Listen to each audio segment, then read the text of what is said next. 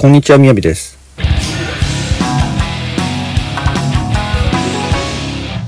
今日のテーマは、お嬢さん、昭和のお父さんを怒らないで。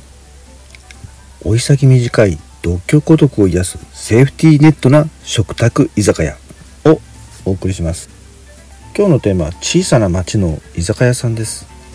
ロックダウンや緊急事態宣言への対応の影響は外食産業に相当な打撃を与えています。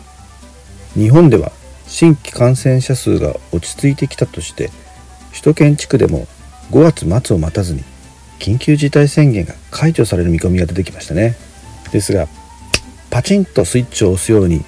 飲食店や居酒屋などの外食産業が営業再開できるわけでもなさそうです。実際には緊急事態宣言が続いて物流が逼迫しているので材料の仕入れでつまずく可能性は高いのです。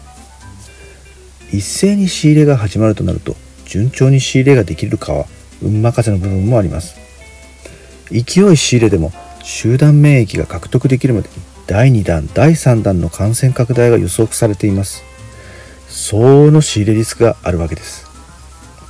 また外食産業を利用する側つまりお客さんの側にも心理的な障壁がすぐには解消されません。チンと切り替わるわけではなさそうなのです。まあ待ってましたと居酒屋に駆け込むご人もおられましょうがお店もお客も互いにそろりそろりと折り合いをつけていくしかなさそうです。しかしそんな懸念をよそに実は緊急事態宣言の間でも飲み屋に通い続けている高齢者が一定数いるということです。けしからんと怒るのは簡単ですがその実態を知るといろいろとやむにやまれる事情があり同情の余地が多分にあることが分かりました。もちろんただ飲みたいから飲むというケースもあるとは思いますよ。緊急事態宣言下でも田舎の小さな居酒屋に通い続ける典型的なケースとは一つ妻に先立たれて2つ家事が一切できない。3つ独居で寂しい。そんな昭和のお父さん。昭和のお父さんが食事のために毎日居酒屋へ通うというパターンなのです。なんと中には炊飯器の使い方もわからない方もいらっしゃると言います。ですので自炊できない一人で寂しい追い先短いこの三拍子が揃ったそんな昭和のお父さんはコロナに関係なく今日を生き抜くためには居酒屋へ通い続けるしかないのです。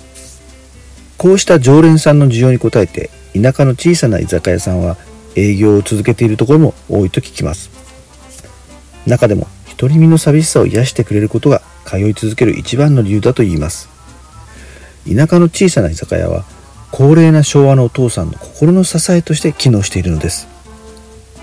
ことここに至っては飲食店は不要不急の業種ではなくて高齢者を支えるセーフティーネットであると認識する必要があるでしょう。いずれ昭和のお父さんに仲間入りする身ですから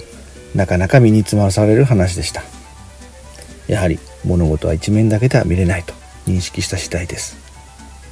それでは今日はこの辺で。チャオ。